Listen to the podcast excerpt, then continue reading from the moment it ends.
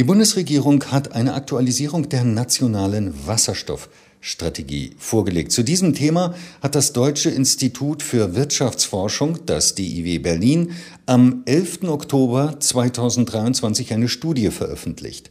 Darüber spreche ich nun mit Martin Kittel. Er ist Doktorand in der Abteilung Energieverkehr Umwelt am DIW Berlin und Mitautor der Studie. Guten Tag, Herr Kittel. Guten Tag. Herr Kittel, die Bundesregierung hat eine Neufassung, eine Aktualisierung der nationalen Wasserstoffstrategie vorgelegt. Worin liegen die wesentlichen Unterschiede gegenüber der ersten Fassung von 2020? Im Gegensatz zu der ersten Fassung aus dem Jahr 2020 hat die Bundesregierung die angedachten Wasserstoffmengen deutlich angehoben. Das betrifft einerseits den Gesamtbedarf, aber auch den Hochlauf der heimischen Elektrolysekapazität, wo das Ausbauziel verdoppelt wurde. Zusätzlich werden ganz konkret Importmengen genannt und der Bedarf an Speicher- und Transportinfrastruktur konkret beziffert. Weiterhin benennt die Bundesregierung ganz konkrete Einsatzbereiche für den Wasserstoff.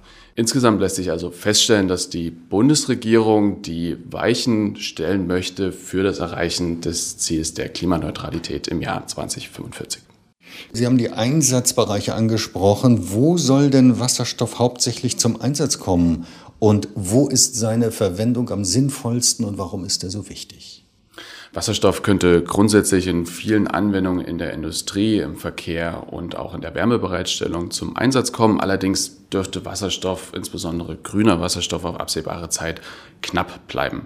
Zudem gibt es direkt elektrische Alternativen, die eine bessere Energieeffizienz aufweisen. Daher sollte Wasserstoff lediglich in solchen Anwendungen zum Einsatz kommen, wo die direkte Elektrifizierung entweder wirtschaftlich unvorteilhaft oder technologisch gleich gar nicht möglich ist.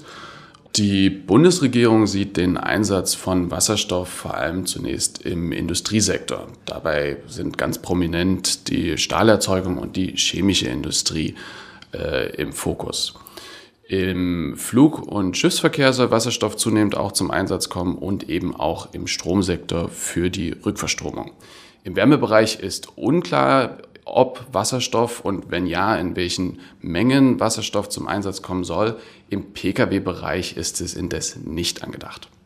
Wie groß sind denn die Wasserstoffmengen, die in Zukunft bereitgestellt werden sollen und wo soll dieser Wasserstoff herkommen?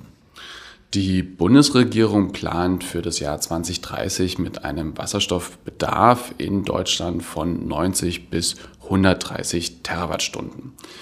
Dieser Bedarf kann nun aus drei verschiedenen Quellen gedeckt werden. Einerseits äh, grüner Wasserstoff aus heimischer Produktion, äh, aus Elektrolyse in Höhe von circa 28 Terawattstunden. Allerdings wird grüner Wasserstoff derzeit nur in Kleinstmengen hergestellt, sodass wir einen massiven Hochlauf der heimischen Elektrolyse benötigen. Die zweite Quelle ist der schon heute genutzte graue Wasserstoff. Derzeit werden pro Jahr in Deutschland ca. 55 Terawattstunden benötigt. Da bei der Erzeugung von grauem Wasserstoff allerdings Treibhausgasemissionen freigesetzt werden, soll die Verwendung von grauem Wasserstoff in 2030 nur in reduzierten Mengen stattfinden. Und die dritte Quelle sind Wasserstoffimporte.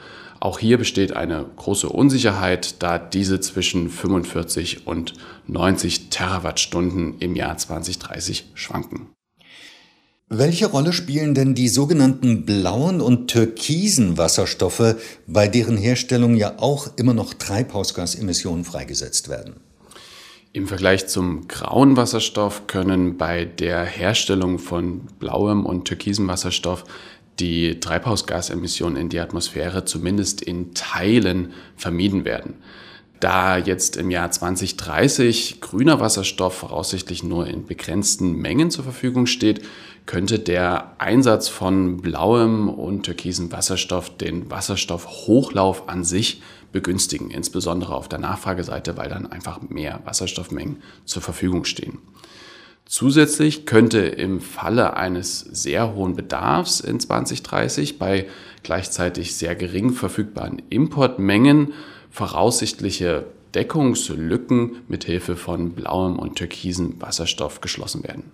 Das bedeutet aber auch, dass es mit Wasserstoff nicht zu einer vollständig klimaneutralen Energieproduktion kommen wird, oder? Nein, für das Jahr 2030 werden wir noch keine Klimaneutralität erreichen können. Allerdings versucht die Bundesregierung mit dem Hochlauf von grünem Wasserstoff die Weichen dafür zu stellen. Für die Erzeugung von grünem Wasserstoff brauchen wir allerdings auch Strom aus erneuerbaren Energien. Das heißt, wir müssen den Ausbau der erneuerbaren Energien entscheidend beschleunigen, damit wir einfach genügend Strommengen zur Verfügung haben. Wo liegen denn die größten Herausforderungen und Hemmnisse der neuen Wasserstoffstrategie? Zuallererst sind da die angedachten Importmengen für den Wasserstoff zu nennen. Diese sind außerordentlich ambitioniert. Das Problem ist, dass die Bundesregierung nur begrenzt Einfluss nehmen kann auf den Hochlauf von Erzeugungskapazitäten im Ausland. Es gibt eine Vielzahl an Projekten. Für viele steht die finale Investitionsentscheidung allerdings noch aus, sodass die Mengen bisher nicht gesichert sind. Weiterhin lässt sich noch der Hochlauf der heimischen Elektrolyse als herausfordernd bezeichnend, insbesondere angesichts des verdoppelten Ausbauziels für die Elektrolyse. Hier gilt derselbe Befund. Es gibt eine Vielzahl an Projekten. Die finale Investitionsentscheidung steht allerdings für viele noch aus.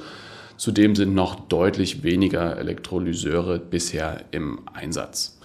Zu guter Letzt kann man auch noch nennen, dass angesichts der Unsicherheit über die Entwicklung des Gesamtverbrauchs und der verfügbaren Importmengen im Jahr 2030 der Bedarf an nicht grünem Wasserstoff, voraussichtlich dann grauer Wasserstoff in Deutschland, derzeit unklar ist. Für wie realistisch halten Sie den in der neuen Wasserstoffstrategie gesetzten Zeitrahmen? Der Zeitrahmen ist ebenfalls als außerordentlich ambitioniert anzusehen. Die Wasserstoffimporte sind unsicher, erste Wasserstoffpartnerschaften sind angeschoben, konkrete Mengen müssen allerdings frühzeitig gesichert werden. Der Wasserstoffhochlauf in Deutschland ist angeschoben, muss allerdings angesichts des verdoppelten Ausbauziels der Elektrolyse weiter beschleunigt werden und die Entwicklung von Speicher- und Transportkapazitäten ist grundsätzlich ein eher langwieriges Verfahren, insbesondere wenn europäisch koordiniert werden muss. Das sollte jetzt auch frühzeitig angestoßen werden. Herr Kittel, ich danke Ihnen für das Gespräch. Vielen Dank.